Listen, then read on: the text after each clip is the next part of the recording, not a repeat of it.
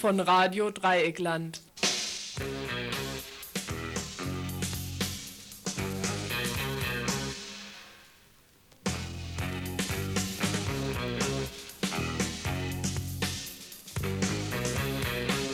Ja, einen schönen guten Abend. Hier ist Radio Dreieckland auf 102,3 MHz. Wir senden aus Freiburg.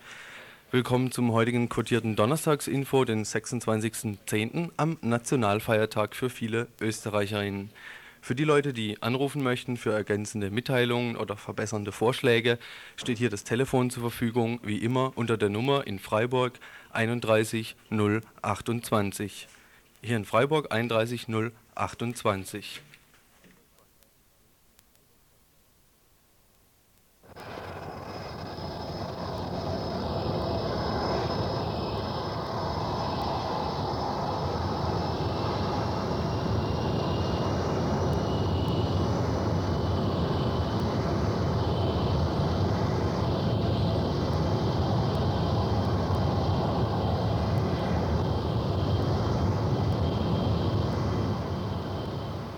Doch jetzt zunächst zur Themenübersicht. Zuerst haben wir drei Kurzmeldungen, eine im Fall Muswig, eine über die GEWOG und eine zu Iran-Flüchtlingen. Dann haben wir ein Studiogespräch. Es wird hier um die KTS gehen. Es ist ein Vertreter der INI, der KTS-INI, hier im Studio. Dann werden wir einen kurzen Bericht haben über den AKW-Unfall in Tarragona, soweit Informationen sich heute in Erfahrung bringen ließen. Dann haben wir einen Bericht zu Tübingen. Dort hat aufgrund der akuten Wohnungsnot ein Zeltstadtfest stattgefunden, in der ja, wo es halt Kultur gibt, wo Leute drin wohnen und Info. Darüber werden wir später mehr hören. Und dann gegen Ende als eine Art Schwerpunktbeitrag wird es verschiedene Beiträge zum Thema sexuelle Gewalt gegen Frauen gehen. Aus dem Grunde, weil Vergewaltigung und überhaupt sexuelle Gewalt gegen Frauen nicht ein Thema ist, was mit einer Infosendung, nämlich am letzten Donnerstag, etwa erledigt wäre.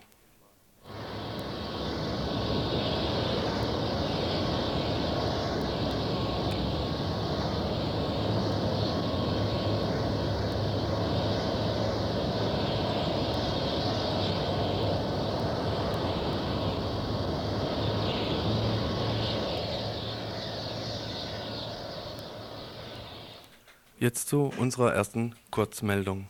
Der Fall Murswijk.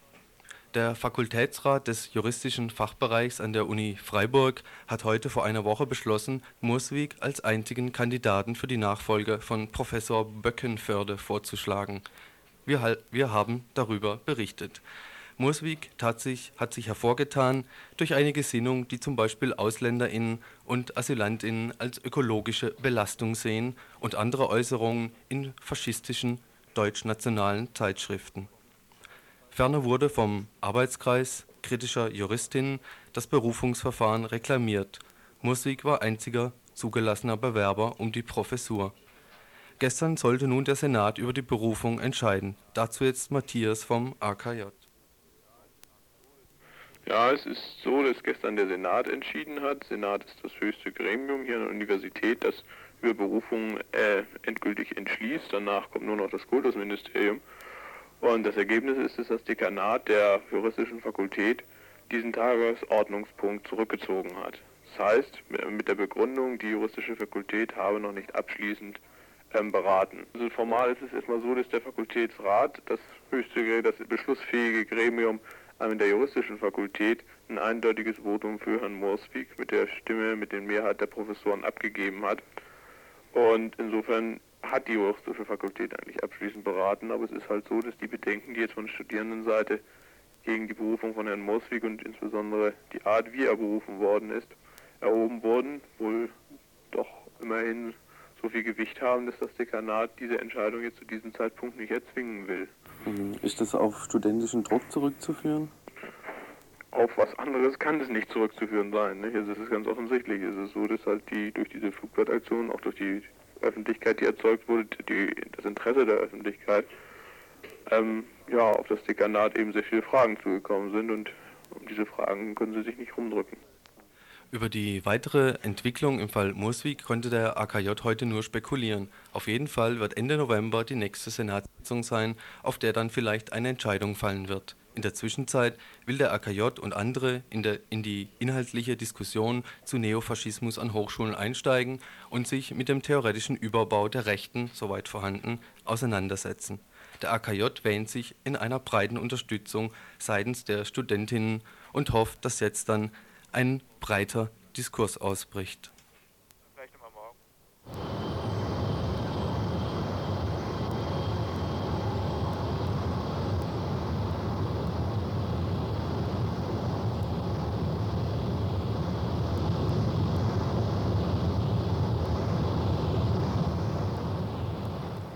Unsere zweite Kurzmeldung.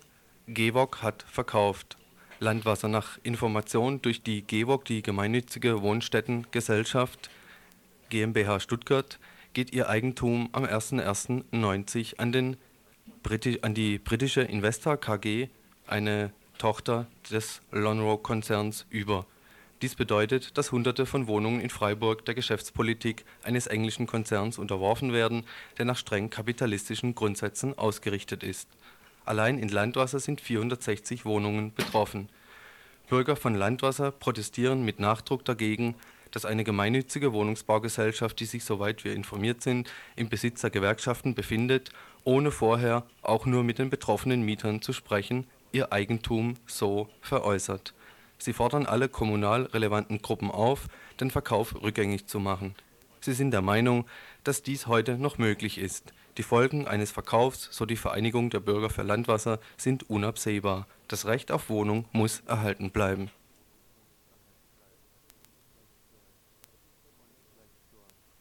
Und gleich zur dritten Kurzmeldung. Seit längerer Zeit beschränkt sich der Terror des, der Islamischen Republik Iran nicht nur auf im Iran lebende Oppositionelle.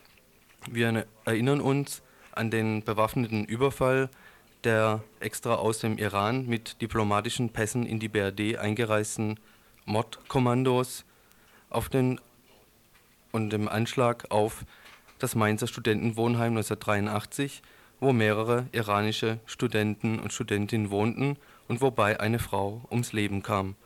Vor etwa einem Jahr wurde ein oppositioneller Iraner in Österreich und von vor ein paar Monaten ein anderer in Zypern auf ähnliche Weise erschossen. Am 14. September 1989 wurde nochmals ein oppositioneller Iraner ähm, auf, äh, vor der Beratungsstelle für Flüchtlinge in Karachi, Pakistan, von zwei mit Maschinengewehren bewaffneten Motorradfahrern die als iranische sogenannte Revolutionswächter identifiziert wurden, überfallen. Er wurde schwer verletzt und befindet sich seitdem in einem Krankenhaus. Ob er noch lebt, wissen wir zurzeit noch nicht. Auch aus diesem Grund wenden sich AsylbewerberInnen in Dietenhofen, das liegt in Mittelfranken, an die Öffentlichkeit. Schon vor Monaten haben die BewohnerInnen des Flüchtlingsheims in Dietenhofen an die Bezirksregierung in Mittelfranken einen Brief geschrieben indem sie auf die allgemein schlechten Lebensbedingungen im Heim hinwiesen und der Bezirksregierung ihre Forderungen zur Verbesserung der Situation mitgeteilt haben. Nachdem es die Bezirksregierung bis jetzt nicht für nötig hielt, auf diesen Brief zu antworten, haben sich die HeimbewohnerInnen entschlossen, ab 30.09.1989 in Ansbach einen Sitzstreik zur Unterstützung der Forderung durchzuführen, die da wären Anerkennung als politische Flüchtlinge, die Ablehnung des Asylantrags muss politisch begründet werden, Sie fordern weiter die Verbesserung der allgemeinen Lebensbedingungen und eine Verkürzung der Wartezeit bis zur Anhörung. Der Verein der polnischen Flüchtlinge unterstützt uneingeschränkt die Forderungen der Flüchtlinge in Dietenhofen und fordert die Bezirksregierung auf, umgehend auf den Brief der Heimbewohner zu antworten und alles zu tun, um die menschenunwürdige Lebenssituation der Flüchtlinge zu ändern. Leider konnten wir heute niemanden von diesem Verein erreichen, um den heutigen Stand der Dinge zu erfahren.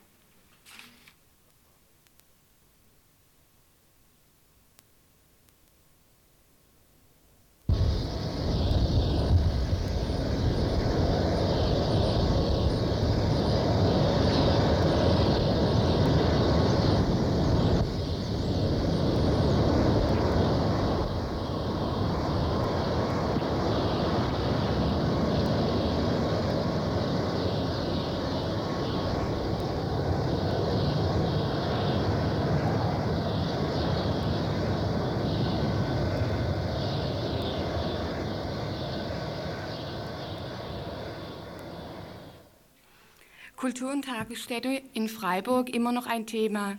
Dieses Mal bei den Kommunalwahlen auch ein Wahlthema. Wird die KTS nun gebaut oder nicht? Die Bürgerinitiative gegen das Kongresszentrum äh, hat heute ein Pressegespräch initiiert. Da waren äh, Gegner gegen das KTS-Zentrum dabei, unter anderem die Bürgerinnen und Bürgerverein im Seelenquartier, Bürgerinitiative gegen das Kongresszentrum, die Grünen, Liberale Demokraten Freiburg, Linke Liste, Friedensliste, die ÖTP und äh, auch Vertreter von der SPD. Die, in dem Pressegespräch sollte darüber geredet werden, wie die Situation jetzt nach der Kommunalwahl aussieht für die KTS. Im Studio haben wir den Erwin Schazinski von der Bürgerinitiative gegen das Kongresszentrum und ich frage ihn jetzt mal, wie er die Situation jetzt sieht nach der Kommunalwahl. Mal unabhängig von der Kommunalwahl wäre mir wichtig vorwegzuschicken, dass insgesamt die KTS auf jeden Fall noch verhindert werden kann. Ich glaube, die allermeisten oder sehr viele in der Stadt Freiburg sind sich darüber nicht so recht im Klaren und denken schon, das wird ja auf jeden Fall gebaut. Es muss deutlich gesagt werden, die KTS muss nochmal zur Abstimmung in den Gemeinderat. Das ist ganz deutlich und sicher und sie kann noch verhindert werden. Jetzt nach der Gemeinderatswahl sieht es ja leider so aus, dass es keine deutliche Mehrheit gibt gegen die KTS. Also man kann sich nicht auf den Lorbeeren ausruhen und davon ausgehen, bei dem Gemeinderatsbeschluss wird dann gegen die KTS gestimmt. So einfach wird es nicht sein. Aber man muss auch sehen, dass sich die Anzahl der Gegnerinnen und Gegner der KTS im Gemeinderat enorm verstärkt hat, dass es da vor allen Dingen auch einen starken Einbruch im rechtskonservativen Lager gegeben hat, mit natürlich auch unerfreulichen Begleiterscheinungen im Gemeinderat. Aber wichtig ist wohl zu sehen, dass es momentan auch keine Mehrheit mehr für die KTS im Gemeinderat gibt, sodass für uns auf jeden Fall geboten ist, noch weiter gegen die KTS anzugehen.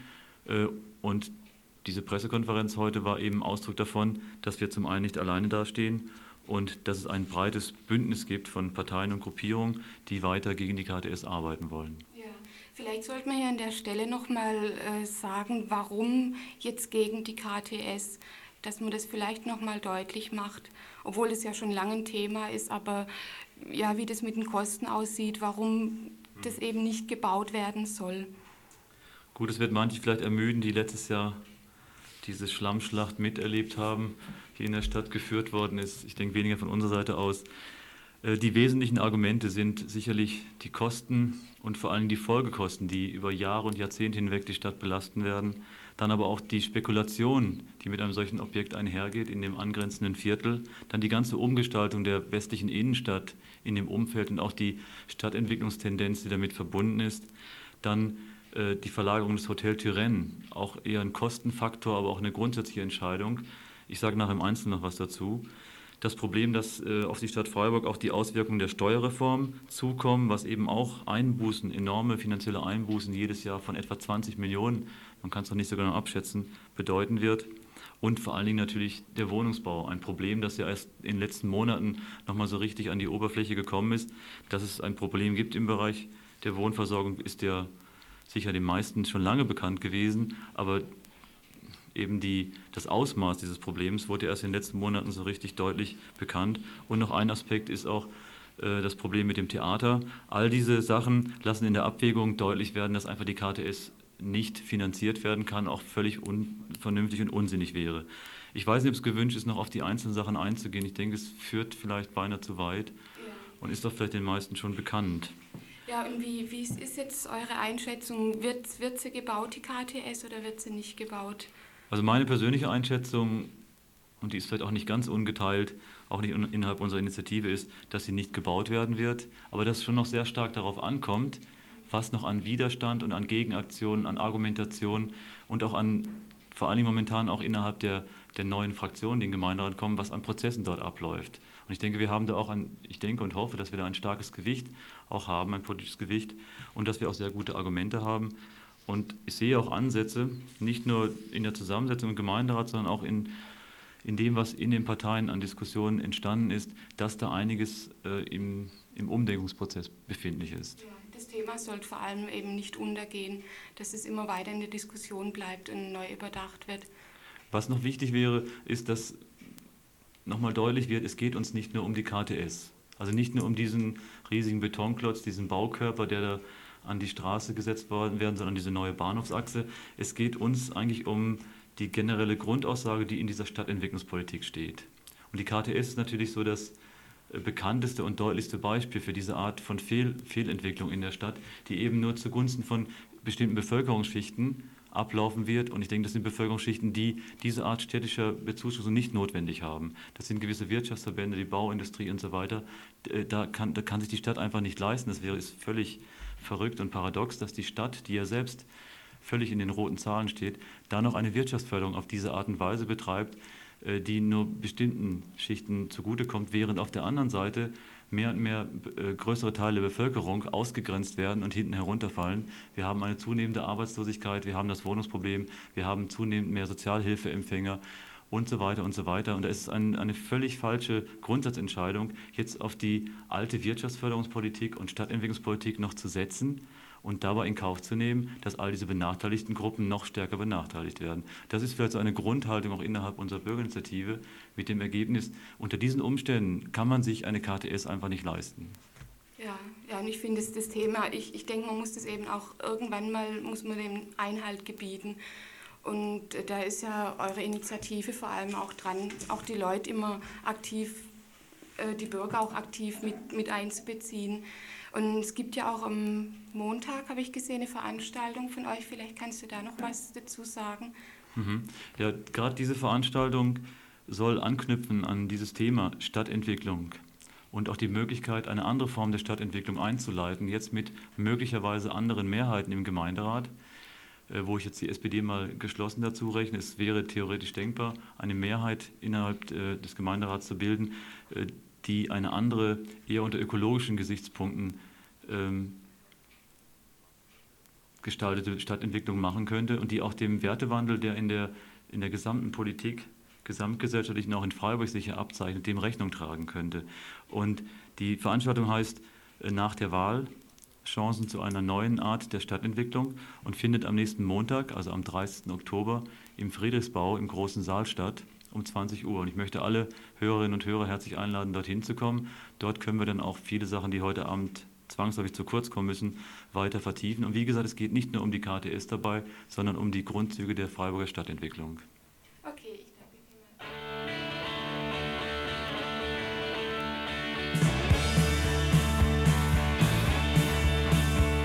Well, this is what I never told you. Yes, the animals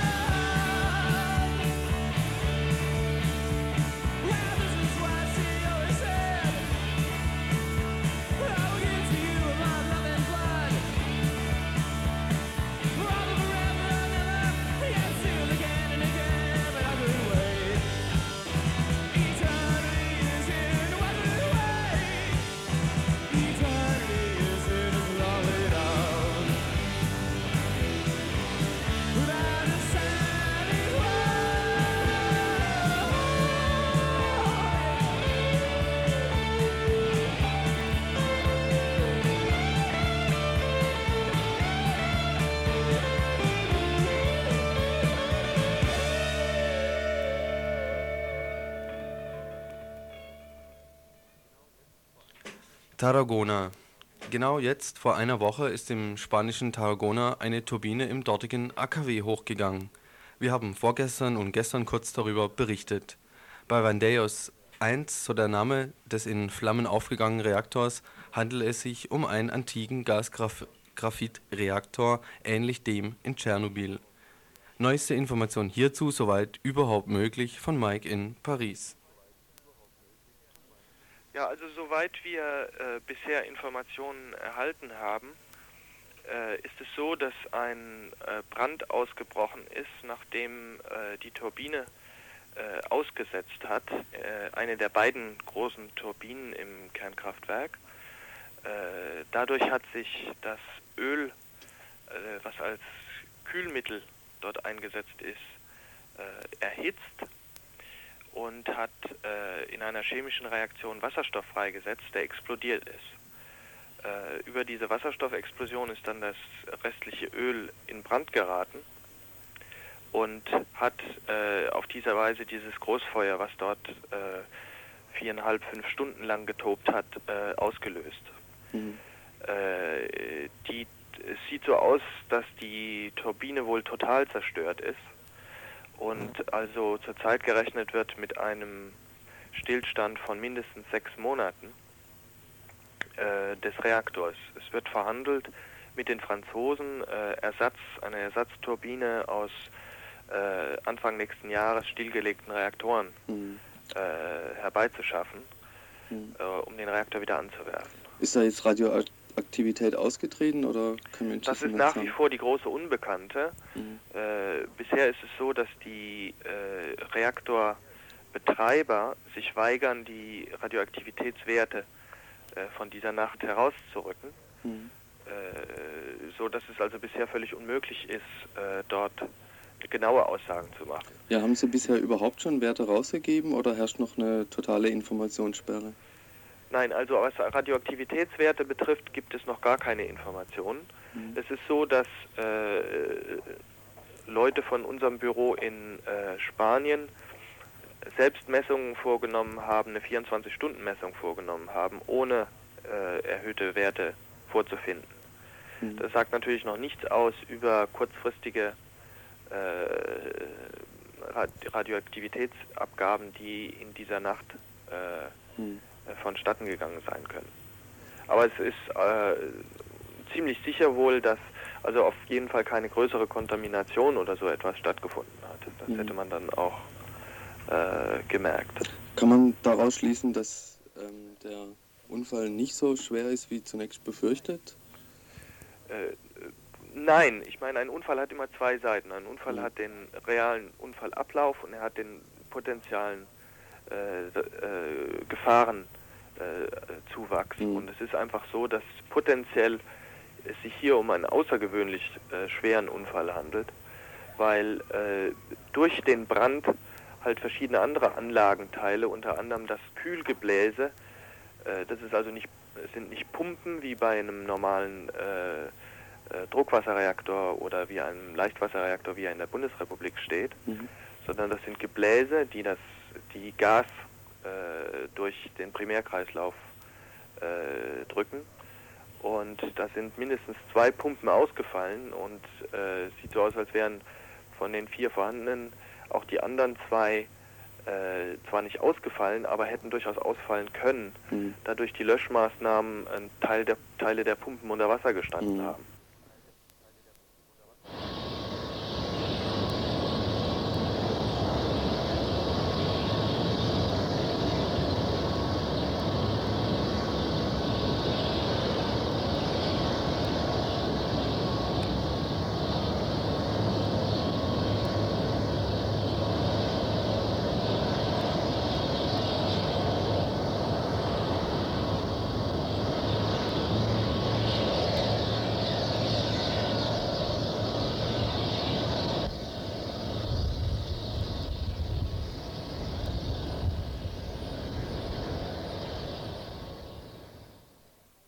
Okay, also in Tübingen gibt es seit äh, der Nacht Montag auf Dienstag eine Stel Zeltstadt von den Studenten, äh, die sich eben mit der Wohnungsnotsituation beschäftigen. Ich habe jetzt gerade zwei Leute aus Tübingen dran von der äh, Fachschaftsrätevollversammlung, die uns vielleicht mal schildern können, wie das Ganze angefangen hat, wie das lief, vor allem Montagnacht und äh, ja, wie das vor allem auch weitergeht. Ja, könnt ihr mal drüber erzählen? Ja, also es ist folgendes, und zwar in Tübingen ist wie in allen Städten in der Bundesrepublik die Wohnungsnot momentan ziemlich prekär. Es gibt zu viele Leute, die was suchen, zu wenig Menschen, die was kriegen. Und ähm, nachdem wir also schon letzten Winter darauf ziemlich massiv aufmerksam gemacht haben, mit verschiedenen Aktionen, also von Demonstrationen bis hin zur Besetzung, es ist immer noch nichts passiert von öffentlicher Seite, haben wir beschlossen, das Ding selbst in die Hand zu nehmen und haben eine Zeltstadt im Botanischen Garten aufgebaut, der direkt in der Stadt liegt. Das war aber nicht angemeldet, er hat das Nein, also nein. illegal gemacht. Das haben wir, das war heimlich geplant und auch so ausgeführt. Mhm. Ja, und wie, wie lief das? Kannst du das mal ein bisschen erzählen, wie das so lief, wie viele Leute da dabei waren und was ihr da so ganz direkt gemacht habt? Ihr habt also da einfach Zelte hingebracht und aufgestellt und wohnt seitdem dort. Ja, also jetzt ist die Susanne dran. Wie das alles ablief, äh, hat die Andrea schon angedeutet. Wir haben das ähm, heimlich geplant. Äh, von Mund zu Mund ging das weiter und in der Nacht äh, auf Dienstag waren dann auch um ähm, halb zehn circa, mh, ja, also es ging dann dahin, dass 300 Leute mindestens da waren. Wir hatten, wir haben jetzt ein sehr großes Zelt aufgestellt, so ein Festzelt. Da war dann noch ein ähm, Zeltmeister da, der uns geholfen hat und haben mehrere kleine Zelte dazu aufgestellt. Ja. Ihr habt auch ein Fest gemacht jetzt gestern Abend, ist das richtig? Ja, also gestern war das Semesteranfangsfest, das jedes Jahr stattfindet und das wurde natürlich in die Zeltstadt verlegt. Ja. Aber wir haben eigentlich äh, schon einen Tag vorher haben wir auch ein Fest gemacht. Wir haben jeden, jede Nacht Kulturprogramme, Kabarets, ähm, Musikgruppen, alles Mögliche. Und kommen da auch Leute hin? Ist es also schon gut besucht von den Studenten vor allem? Also ja, also es ist gut besucht, es schlafen auch immer einige Leute dort. Die Sachen finden großen Anklang. Und ich möchte was dazu sagen, es ist nicht nur eine Initiative von Studenten, also es ist, ist ausgegangen von den Studentinnen und Studenten, wird aber von sehr vielen Leuten getragen. Und wir wollen es auch nicht nur für die Studierenden machen, sondern für alle Leute, die in Wohnungsnot sind. Ja, Und das ist eigentlich auch Sinn und Zweck der Aktion, also nicht wirklich jetzt äh, hier in die Bresche zu springen, wo die staatlichen Kräfte versagt haben, nämlich Wohnraum zu schaffen, sondern wir wollen mit der Aktion darauf aufmerksam machen, dass immer wieder wohnungssuchende Gruppen gegeneinander ausgespielt werden und dass wir alle in einem Boot sitzen und eben gemeinsam versuchen müssen, die Politik zu unseren Gunsten zu ändern. Ja. Und wie hat da jetzt äh, Stadt reagiert? Jetzt die Stadt Tübingen, Polizei oder, oder Studentenwerk? Gab es da irgendwelche Reaktionen? Äh, wir haben von den offizieller Seite keine öffentliche Reaktion in dem Sinne. Wir wissen aber aus zuverlässiger Quelle, dass in der Nacht, als es äh, wohl bekannt wurde, gesehen wurde, offensichtlich war, dass das Zelt aufgebaut wird, dass äh, eine sofortige, ein Antrag auf sofortige Räumung einging, die aber von der Polizei abgelehnt wurde, weil sie sich personell nicht stark genug gefühlt haben, gegen die vielen Menschen vorzugehen. Mhm. Und ihr, ihr seid da bis jetzt auch nicht weiter gestört worden an euren Aktionen? Nee, wir sind äh, bisher nicht weiter gestört worden. Gut, wir wissen, wir sind unter Beobachtung. Äh, Zivilstreifen haben Menschen kontrolliert. Ein Polizeihubschrauber hat das Gelände überfahren. Äh, überflogen natürlich. und, ähm, ja, und wir wissen auch, dass polizeiliche Kräfte zusammengezogen wurden an der Friedrichstraße. Das ist so ein Verkehrsknotenpunkt in Tübingen. Und zwar, ihr habt ja wahrscheinlich auch von den Aktionen der Ludwigstraße 15 Ja, gehört äh, wo die Polizei sehr brutal gegen Menschen vorgegangen ist und äh, eine Sache passiert ist, die einfach unter aller Sau ist. Und da haben sie sofort Angst bekommen, dass die Menschen sich wieder wehren. Und Ja. es ist aber so, dass wir, äh, dass die Leute von der Du15 auch, ja, dass wir alle gemeinsam arbeiten Ja. daran. ja, und was, äh, wie, wie soll das jetzt weiterlaufen? Ihr bleibt also jetzt erstmal die nächsten Tage dort auf dem Gelände. Ich gebe mal nochmal an Susanne. Ja. Ja, also wir bleiben die, äh, die nächsten Tage noch auf dem Gelände. Es sind noch weitere Veranstaltungen geplant und die uns sehr wichtige findet morgen statt. Da haben wir nämlich Leute von allen Fraktionen, die im Gemeinderat sitzen, eingeladen. Wir haben auch den Oberbürgermeister eingeladen, ähm, der nicht kommen mag. Er findet, also er hat sich uns gegenüber äh, so ausgedrückt, dass er diese illegale Veranstaltung nicht durch seine Anwesenheit unterstützen möchte und so weiter. Ähm, aber alle Fraktionen haben zugesagt und kommen. Das ist uns sehr, sehr wichtig als inhaltliche Arbeit, dass wir mal wirklich ähm, offizielle Leute auf dem Podium sitzen haben, denen wir Fragen stellen werden. Also wir wollen denen keinen äh, Raum für Selbstdarstellung geben, aber uns, unsere Fragen, unsere Forderungen, dazu sollen sie mal Stellung beziehen und uns konkret sagen, was sie jetzt eigentlich planen. Und dann gibt es weiterhin noch viel Kultur. Es steht fest, dass die Zellstadt bis Dienstag steht. Da wird dann auch ein, eine, noch eine Demonstration und eine Studentinnen- und Wohnungssuchenden Vollversammlung stattfinden, wo wir dann nochmal ganz nachdrücklich äh, auf unsere Forderungen hinweisen werden. Wie es dann weitergeht, ähm, haben wir bis jetzt noch nicht besprochen. Das hängt auch davon ab, wie morgen auf dieser Podiumsdiskussion die Offiziellen auf uns reagieren. Ja. Dann werden wir uns überlegen, wie wir weiter vorgehen werden. Und wir haben da einiges im Hinterkopf. Das möchte ich jetzt aber nicht ähm, öffentlich machen. Ja, klar.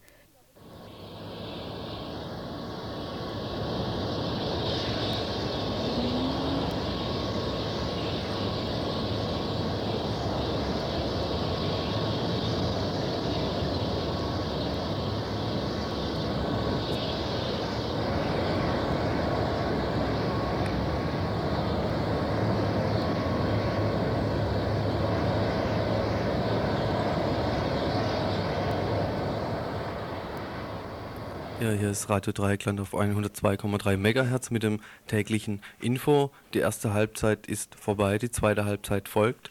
Und hier haben wir dann unseren Schwerpunktbeitrag. Es geht heute wieder um sexistische und sexuelle Gewalt gegen Frauen.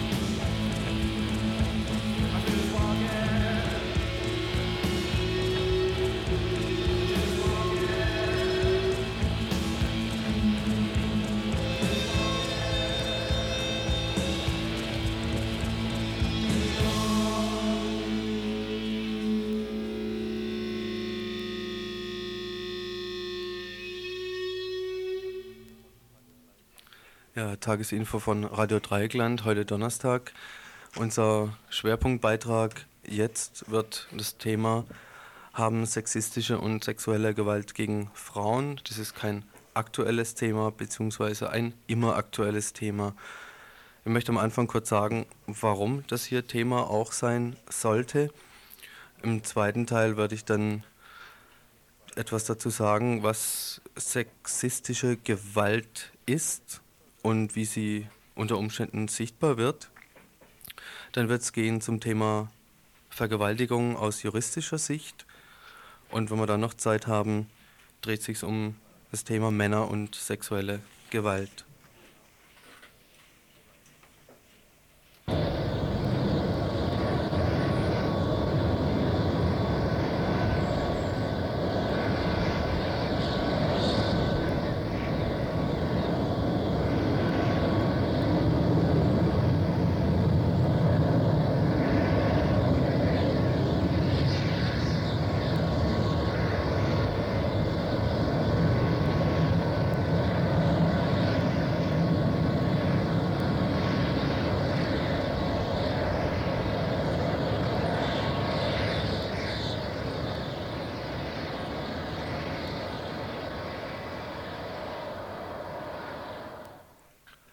Was ist sexistische Gewalt und wie wird sie sichtbar?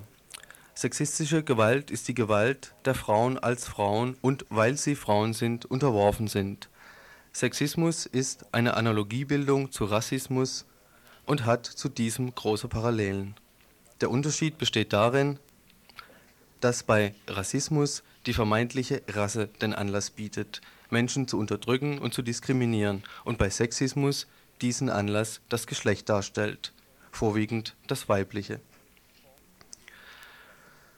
Formen, in denen sexistische Gewalt auftreten, sind zum Beispiel Herrschaft über Frauen, Missachtung des Selbstbestimmungsrechts der Frau, Ausbeutung zum Beispiel durch geringere Entlohnung, Misshandlungen von Frauen und Mädchen zum verfügbaren Objekt machen, von frauenfeindlicher Werbung bis hin zum Sonderangebot bei im Heiratskatalog und dann das zum Freiwildmachen auf nächtlichen Straßen oder leider immer noch zu oft in Vergewaltigungsprozessen. Zieht Mensch gar die Geschichte heran, dann nimmt sexistische Gewalt die Dimension von Völkermord an. Die millionenfache Vernichtung von Frauen zu Beginn der Neuzeit, die als angebliche Hexen gefoltert und ermordet wurden bis in unsere jüngste Vergangenheit hinein, das heißt bis zum Erstarken der neuen Frauenbewegung in den 70er Jahren, wurde Gewalt gegen Frauen schlicht geleugnet. Wenn sie jedoch so offenkundig wurde, dass Wegleugnen nichts half, wurde sie als Ausnahme oder Einzelfall abgetan, zum Beispiel als einmalige Entgleisung des Ehemanns, dem die Hand ausgerutscht ist. Ohnehin kam Gewalt wenn sie zugegeben wurde, stets nur bei anderen vor, die dann in der Argumentation als Asoziale abqualifiziert wurden. Fast immer wurde auch der Alkohol bemüht, um Entgleisungen zu erklären. Und immer waren die Frauen nicht nur die Opfer der Gewalt, sondern wurden auch als Mittäterinnen bezeichnet. Insbesondere bei Vergewaltigungsopfern war dies tägliche Praxis. Und immer hatten da die Frauen die Taten provoziert durch ihre Bekleidung, ihre Gesten, ihr Verhalten, ihren Habitus, ja durch ihre bloße Existenz. Und das ist heute noch so. Gewalt gegen Frauen wird nur im Einzelfall von der Öffentlichkeit wahrgenommen. Insgesamt wird die sexistische Gewalt mit einem riesigen Tuch des Schweigens, des Unsichtbarmachens und der Tabuisierung zugedeckt. Sichtbar wird das Ausmaß von, Gewalt, von Vergewaltigung auch in der Ehe, von sexuellem Missbrauch an weiblichen Kleinstkindern und Mädchen, von berechtigter Angst der Frauen vor nächtlichen Straßen und Parkhäusern.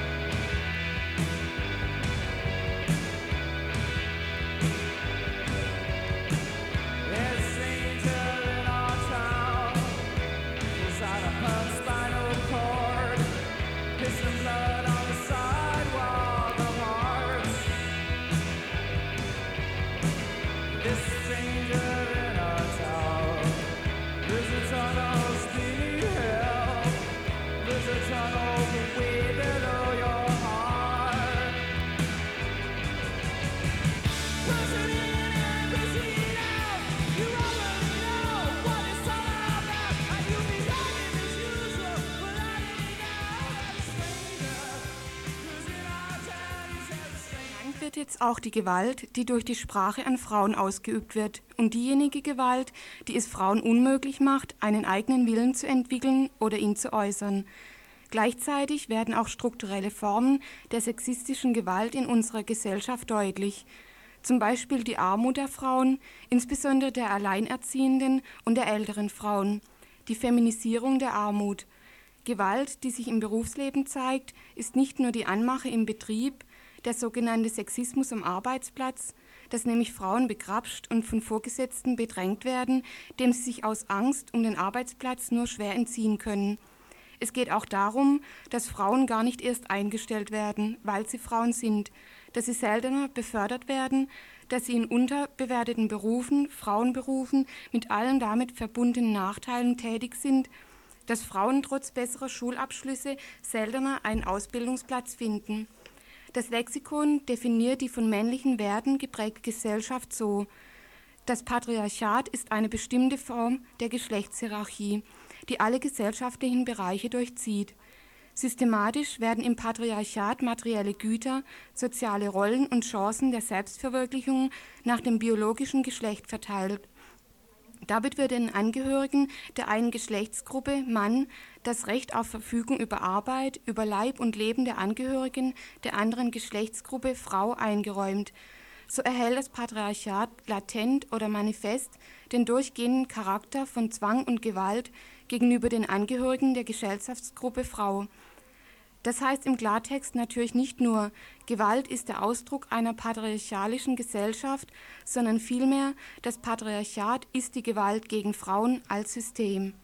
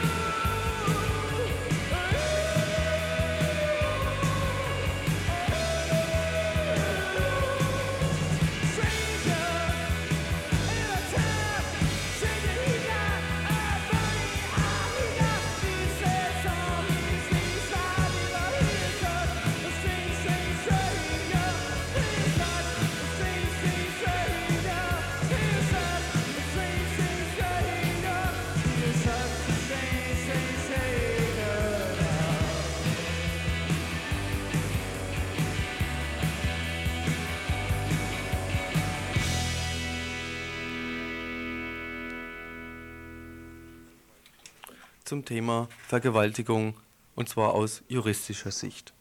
Früher wie heute lag und liegt die Beweislast bei einer Vergewaltigung faktisch bei der Frau. Es ist ein Verbrechen, bei dem es in der Regel keine Zeugen gibt. Es steht Aussage gegen Aussage. Mit der rechtlichen Unterscheidung zwischen Vergewaltigung, Paragraph 177 StGB und sexueller Nötigung, Paragraph 178 StGB, wird der betroffenen Frau manchmal mit den Mitteln des Strafrechts zusätzliche Gewalt angetan. Die anale und orale Penetration, ein ebenso demütigendes wie zerstörerisches Eindringen in den Körper der Frau, wird nicht als Vergewaltigung, sondern als sexuelle Nötigung gewertet. Der Gesetzgeber qualifiziert nur die vaginale Penetration als Vergewaltigung und macht hier das Empfängnisrisiko zum entscheidenden Schutzfaktor. Unter Gewalt verstand der Gesetzgeber des StGB von 1871 das körperliche Überwältigen, die Brachialgewalt also. Es gibt in anderen Rechtsbereichen, Demonstrationsrecht zum Beispiel, eine Abkehr bzw. eine Auswertung des, Ausweitung des Gewaltbegriffs. Im Sexualstrafrecht hat man aber am Erfordernis einer Einwirkung auf den Körper des Opfers weitgehend festgehalten. Jahrhundertealte patriarchale Besitzrechte des Mannes über seine Frauen haben sich jedoch bis in das 20. Jahrhundert gerettet. Dazu Zitate aus dem Spiegel und zwar der Nummer 27 von 1987. Wer wie der Ehemann auf den Beischlaf ein vollkommenes Recht hat, macht sich durch Erzwingen desselben keiner Notzucht schuldig. Mittermeier, also war ein, ein Zitat von Mittermeier, einem Strafrechtler des 19. Jahrhunderts. Das Rechtsgericht Leipzig 1937, Zitat, eine an sich zulässige Handlung wird nicht dadurch zu einer unzüchtigen, dass sie mit Gewalt vorgenommen wird. Und der Bundesgerichtshof 1966 noch zum Schluss, Zitat, die Frau genügt ihren ehelichen Pflichten nicht schon damit, dass sie die Beiwohnung teilnahmslos geschehen lässt wenn es ihr infolge ihrer Veranlagung oder aus anderen Gründen, zu denen auch Unwissenheit der Eheleute gehören kann, versagt bleibt, im ehelichen Verkehr Befriedigung zu finden, so fordert die Ehe von ihr doch eine Gewährung in ehelicher Zuneigung und Opferbereitschaft und verbietet es, Gleichgültigkeit oder Widerwillen zur Schau zu tragen. Dem ist nichts hinzuzufügen.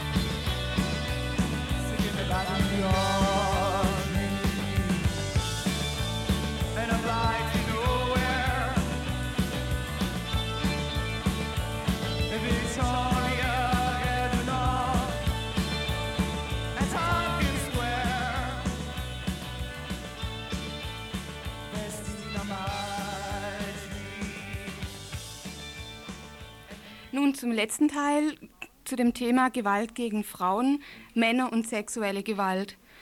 Seit einigen Jahren wird das Thema vor allem von Frauen intensiver und öffentlicher diskutiert.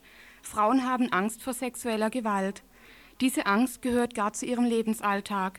Beim Nachhauseweg, allein im Dunkeln, beim Missbrauch in der Familie oder bei der gewalttätigen Auseinandersetzung mit dem Partner. Beim Trampen und in Anmachsituationen schwingt bei Frauen immer die Angst vor sexueller Gewalt mit.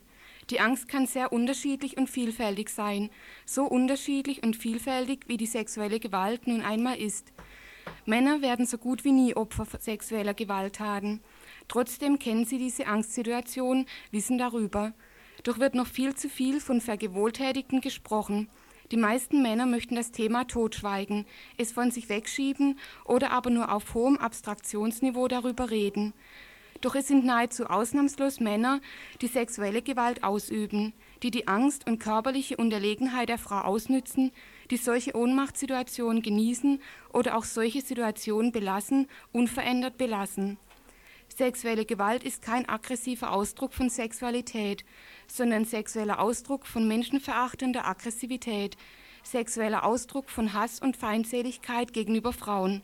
Dahinter steht, wie bei vielen Gewalttaten, auch Verzweiflung, Hilflosigkeit und nicht zuletzt auch Angst. Damit entfällt aber nicht die Verantwortlichkeit, weder die eines Täters für seine Tat, noch die von Männern überhaupt gegenüber dem weit verbreiteten Phänomen sexueller Gewalt. Sexuelle Gewalt ist ein Problem von Männern.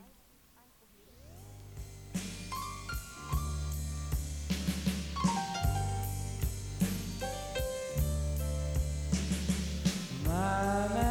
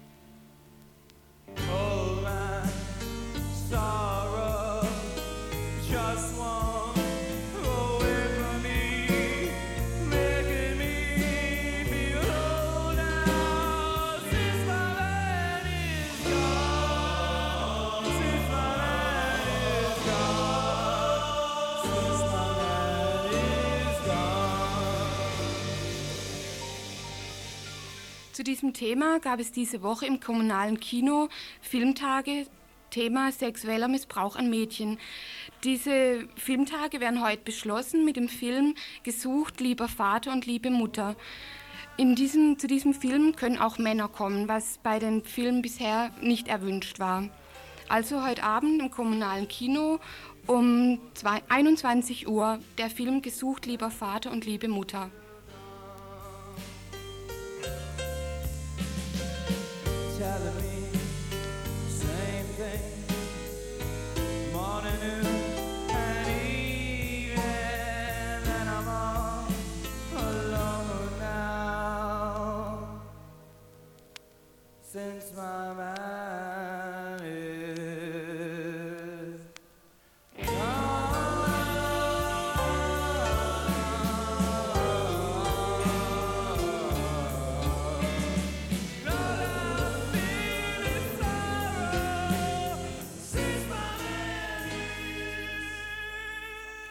Irgendwie auch im Zusammenhang mit dem Thema. Und zwar gibt es heute Abend, heute Abend, heute Abend im Vorderhaus eine Fete vom Frauenradio, von den Frauen hier bei Radio Dreieckland. Eingeladen sind natürlich alle Frauen. Es gibt heute Abend mm, Punk, äh, so wie zu hören war, und Kabarett. Also heute Abend im Vorderhaus Frauen Radiofete.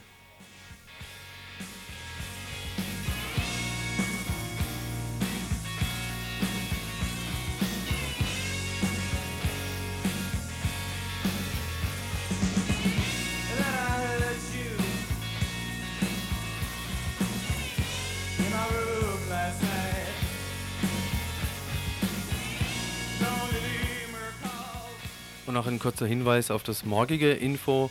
Morgen werden wir in Info über den PKK-Prozess in Düsseldorf berichten. Ein Prozess gegen Kurden, wo gestern drei Dolmetscher vom Gericht verheizt worden sind und die Verhandlung danach unterbrochen worden ist. PKK-Prozess Düsseldorf morgen im Info.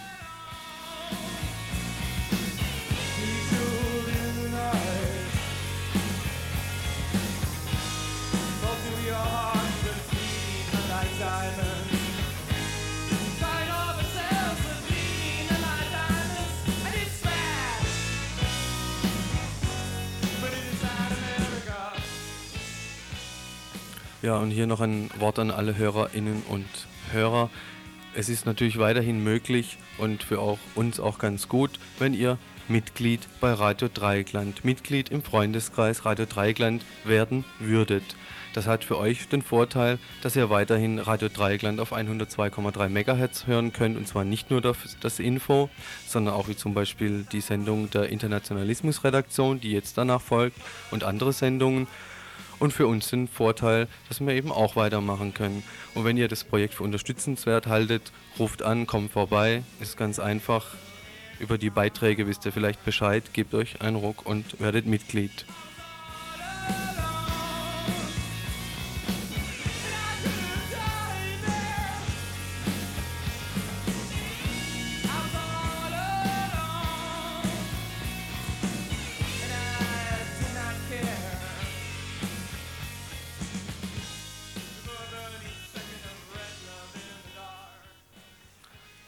Ja, und genug Stuss geredet für heute. Das war das Donnerstagsinfo von Radio Dreieckland und gemacht war das von Elisabeth zum ersten Mal.